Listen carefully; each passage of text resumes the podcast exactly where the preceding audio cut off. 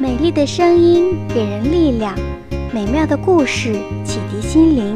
我是橘子姐姐，欢迎收听橘子姐姐的故事屋。野天鹅。从前有个国王，他有十二个孩子，其中有十一个是王子，最小的一个是公主，叫艾丽莎。十二个孩子在一起，每天都快快乐乐的。可好景不长，他们的妈妈得病死了，国王又娶了一位新王后。这个新王后人很漂亮，但心地却十分歹毒。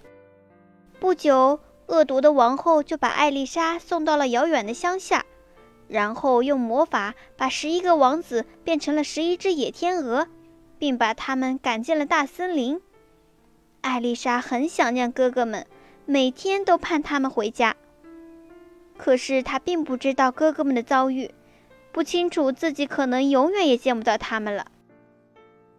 艾丽莎长到十五岁才被领回王宫，这时的她已经长成了一个大姑娘了，美丽动人。王后一见，嫉妒的不行，她想把艾丽莎也变成一只野天鹅，让她和她的哥哥们一样。可是国王派人说要来看望公主，恶毒的王后只好打消了这个念头。一天夜里，恶毒的王后用核桃汁把艾丽莎擦得浑身漆黑，又在她脸上涂上了一层发臭的油膏，还把她漂亮的头发揪作一团。当国王见到艾丽莎时，又惊又怒：“这怎么可能是我的女儿？”国王下令。把艾丽莎逐出王宫。艾丽莎沿着河边走啊走啊，她想起多年不见、不知身在何处的哥哥们，忍不住哭了起来。这时，一个和蔼可亲的老奶奶出现在她面前。老奶奶说：“可爱的小公主，你不要难过，前面那片森林里的野天鹅。”就是你的哥哥们。说完，老奶奶用手一指，艾丽莎又变得和以前一样美丽了。可是老奶奶却不见了。艾丽莎朝老奶奶说的那片森林走去。太阳快落山的时候，艾丽莎看见远处有十一只带着金冠的野天鹅向自己飞过来。天鹅们在她身边落了下来。当太阳落山后，野天鹅变成了十一个英俊的王子。晚上，艾丽莎和哥哥们一直谈到深夜。哥哥们告诉艾丽莎，只要太阳不落山，他们就只能当天鹅，在天上不停地飞。只有到了晚上，天黑了，才能变成人。艾丽莎决心拯救自己的哥哥们。在梦中，那位好心的奶奶又出现了。她告诉艾丽莎。如果把带刺的荨麻织成衣服，王子们穿上后就可以恢复原形了。